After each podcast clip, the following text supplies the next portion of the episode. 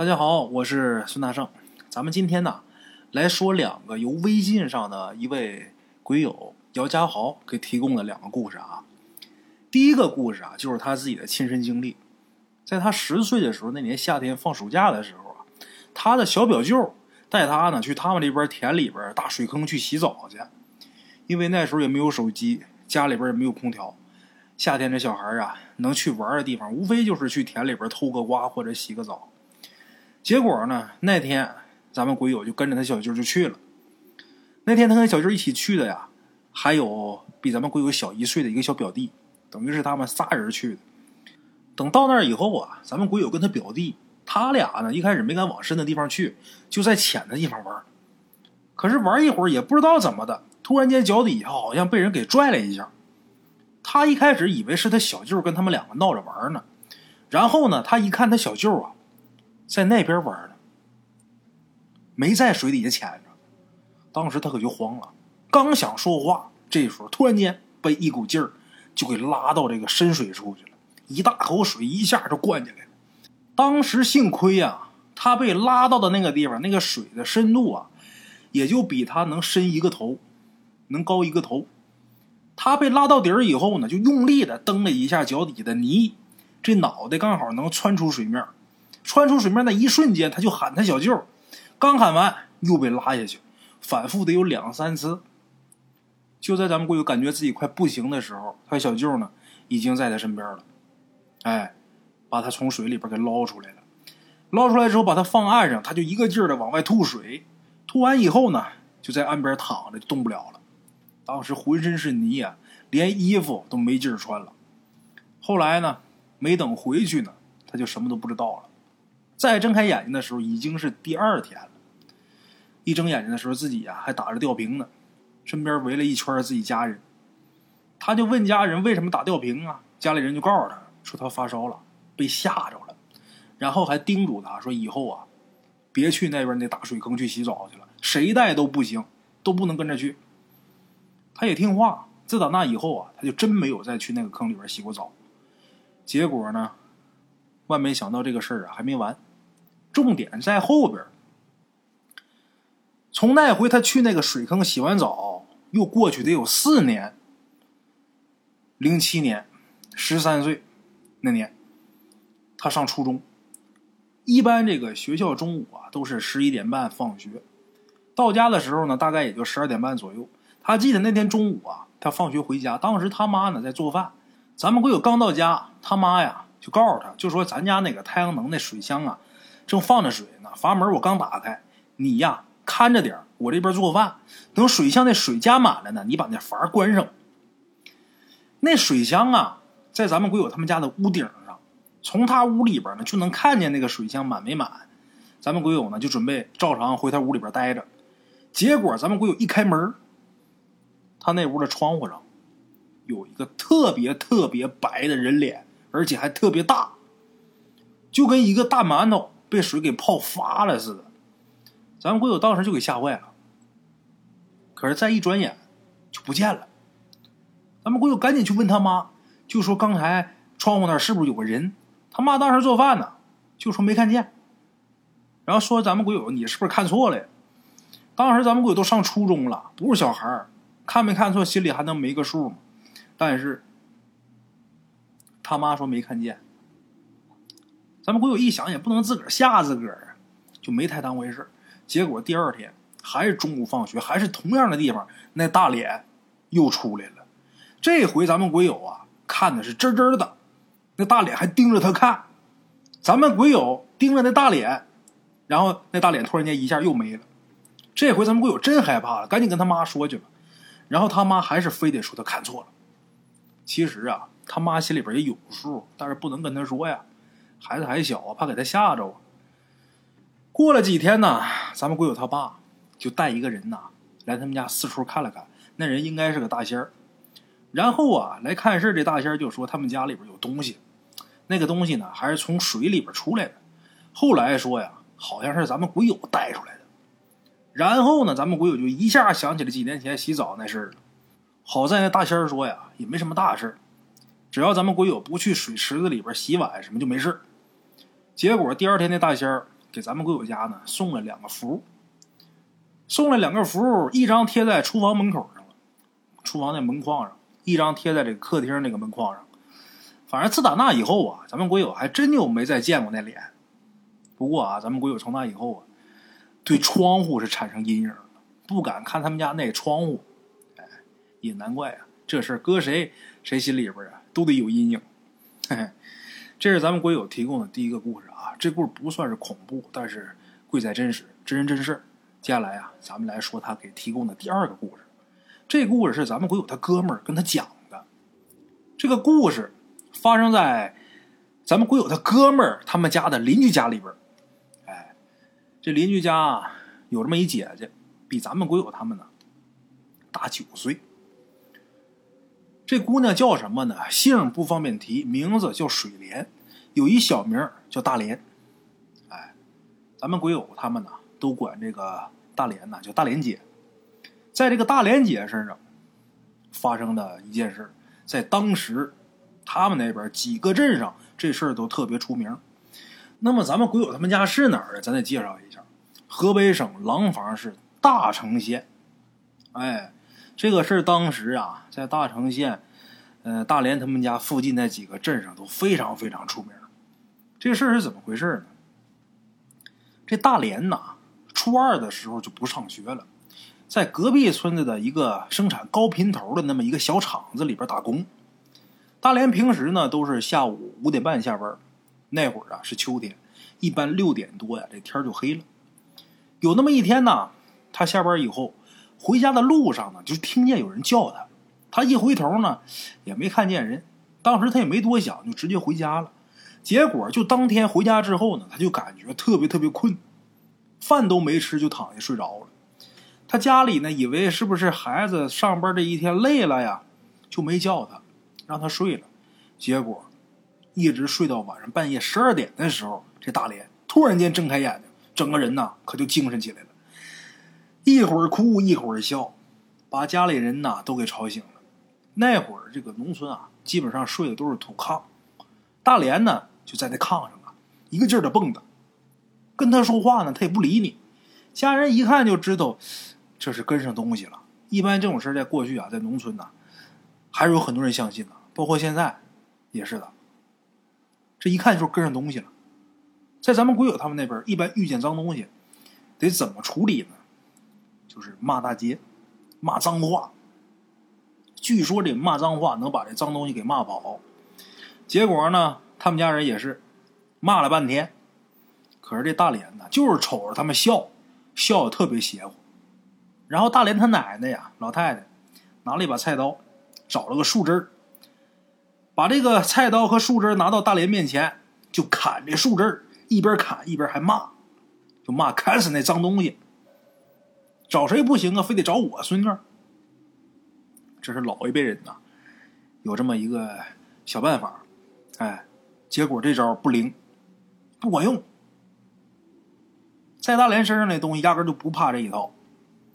这一家人一看这啥招都不管用，怎么办呢？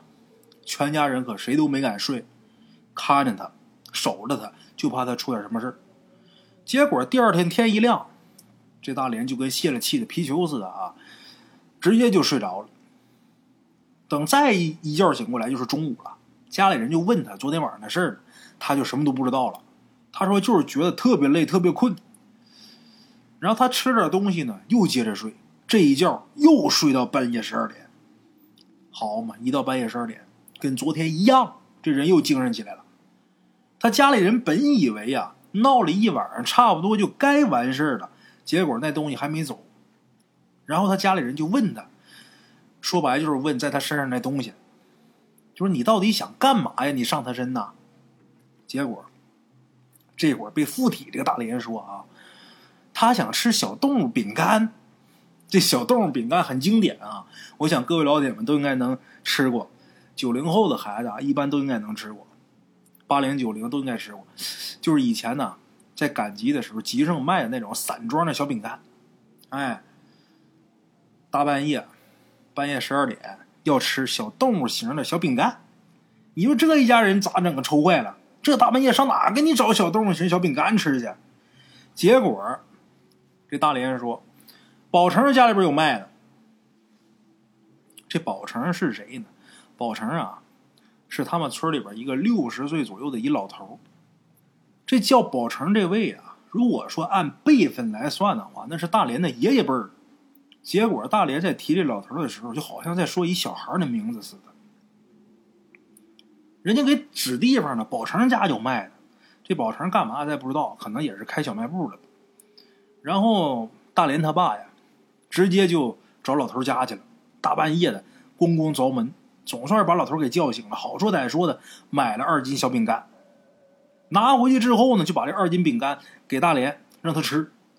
然后这一家的人呐。就围着大连看着他吃饼干，大伙想想啊，大半夜的，一个背腹贴的姑娘，在那嘎吱嘎吱的嚼饼干，你听他那牙咯吱咯吱的，是多瘆得慌！这一家人都觉得瘆得慌。等大连吃完之后啊，他爸就说了：“那个你吃也吃了，玩也玩了，差不多就走吧，别找我家大连了。”结果附在大连身上那东西说呀：“今天也玩的差不多了，该回去了。明天还来，就爱找大连玩。”说完以后，这大连又跟泄了气的皮球似的。他家里人一看，这算糟糕啊！这要坏菜呀！这怎么还赖上了呢？这不走啊？没办法了，家里人只能是请大仙儿过来来给治病。当时啊，在咱们鬼友他们家那边啊，有那么一个看事儿看的最好的一老太太。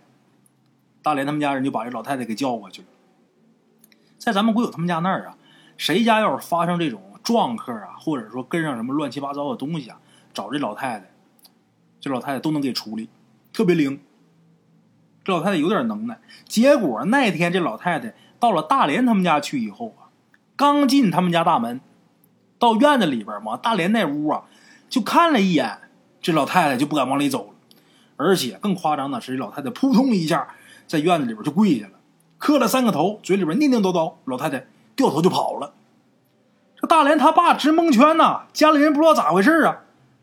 看这老太太这架势，是什么情况？你倒是给治是不治啊？你怎么掉头跑了呀？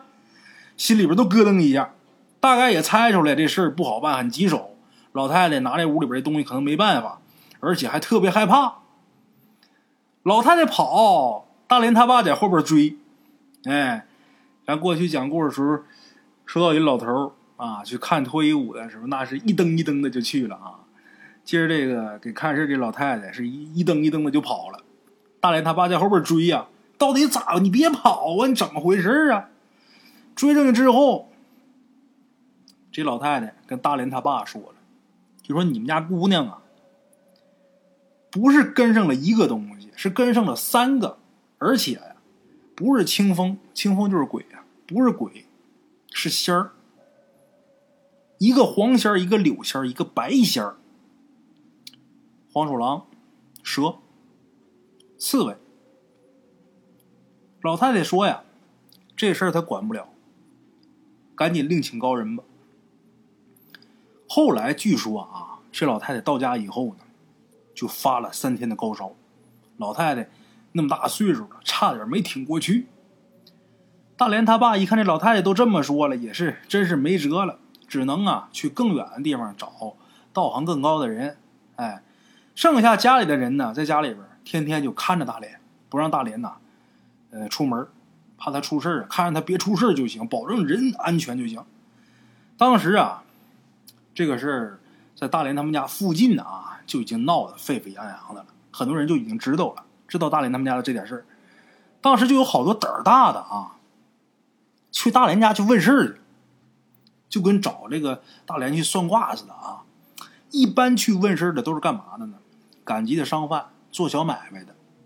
那都问什么呢？问的都是一些小事儿，比方说明天去哪儿出摊儿，买卖能好。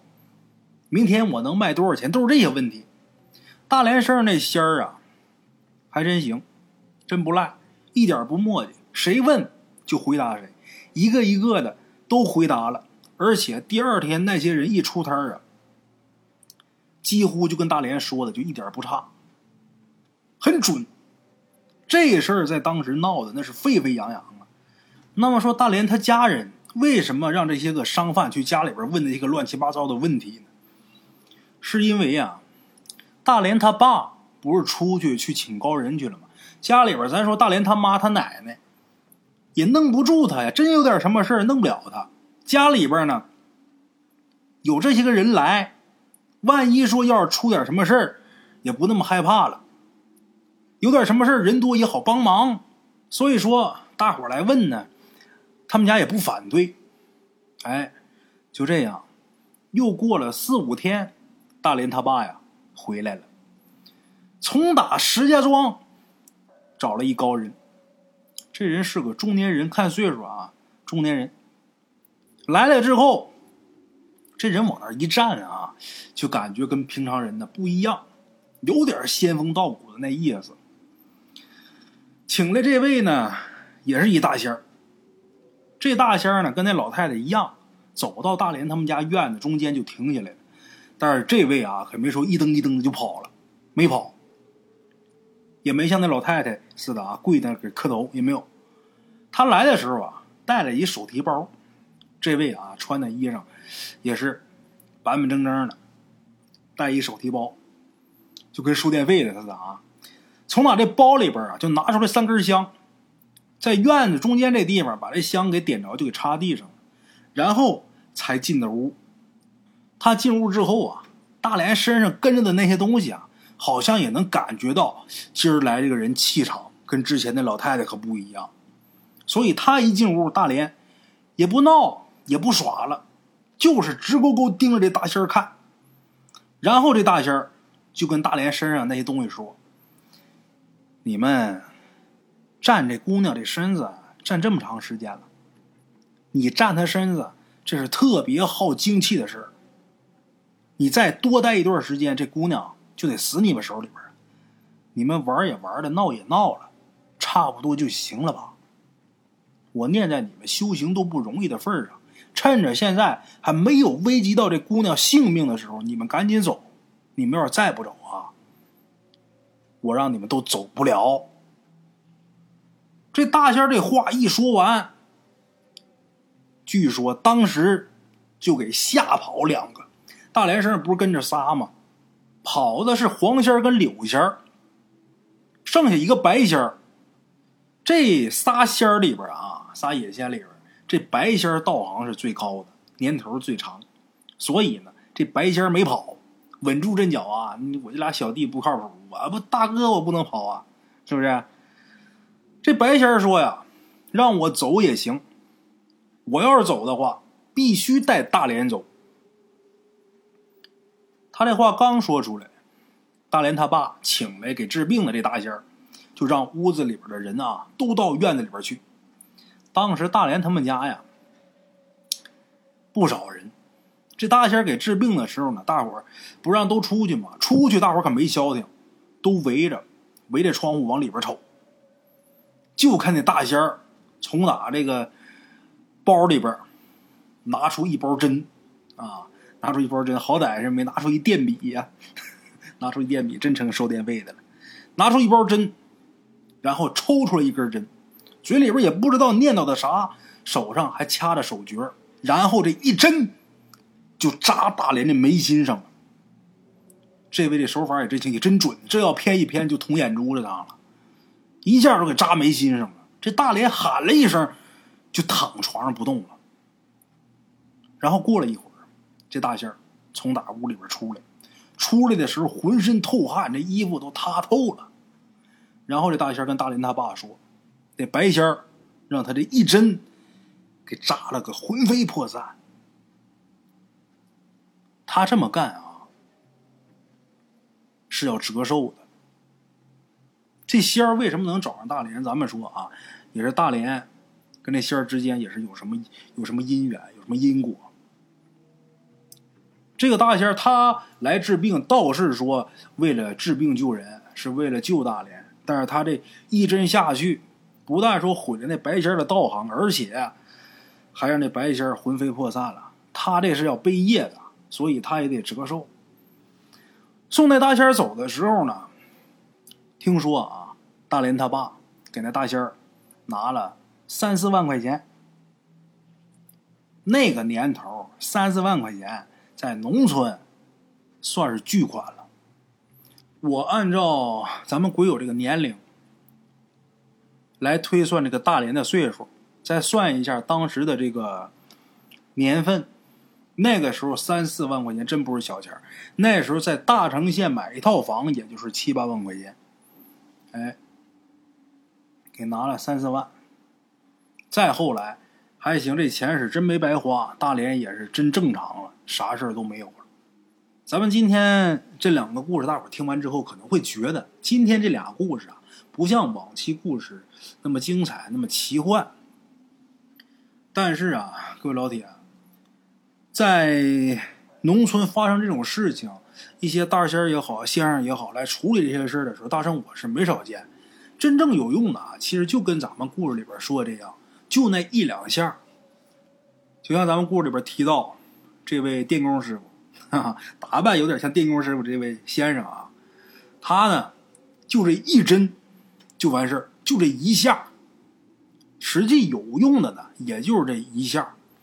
一般啊，在农村有谁撞上什么魑魅魍魉横死的呀，还有这些个呃散仙呐，这些个野仙呐，都是怎么处理呢？都是以劝为主。都是以劝为主，都得先劝啊！有什么条件尽量满足你，然后你就走就得了。这个来治病的这个先生也好，大仙也好，他就是起到一个和事佬的一个作用。什么事咱往好了商量，往好了说，对不对？你无非也就是要点吃的，是不是？要点贡品，要点钱花，该满足你满足你，咱们就不伤和气，你该走走就完了。如果劝不了的话，最后得使用一些强硬的手段把他给逼走，把他给吓唬走。像咱们今天故事里边这先生，把事儿做这么绝的很少。为什么？因为这东西他自己真是要背业的。他这一针攮下去，多少多少年的道行没了，而且魂飞魄散。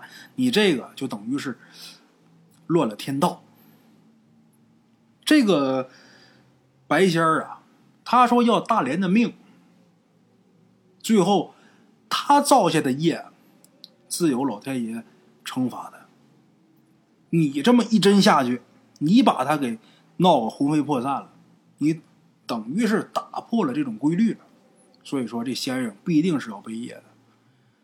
不过话又说回来，这先生他明知道他自己得背业，他还是把大连给救了。人还是得救人，甭管说他是出于什么目的啊，他好歹是没有见死不救，这点呢。我还是赞同的，人还是得救人嘛。但愿这个先生啊，呃，以后能有个善果。他可能处理这事儿的方式欠妥，但是我还是希望他能有一个善果。好了，列位老铁们，咱们今天呢就先到这儿啊。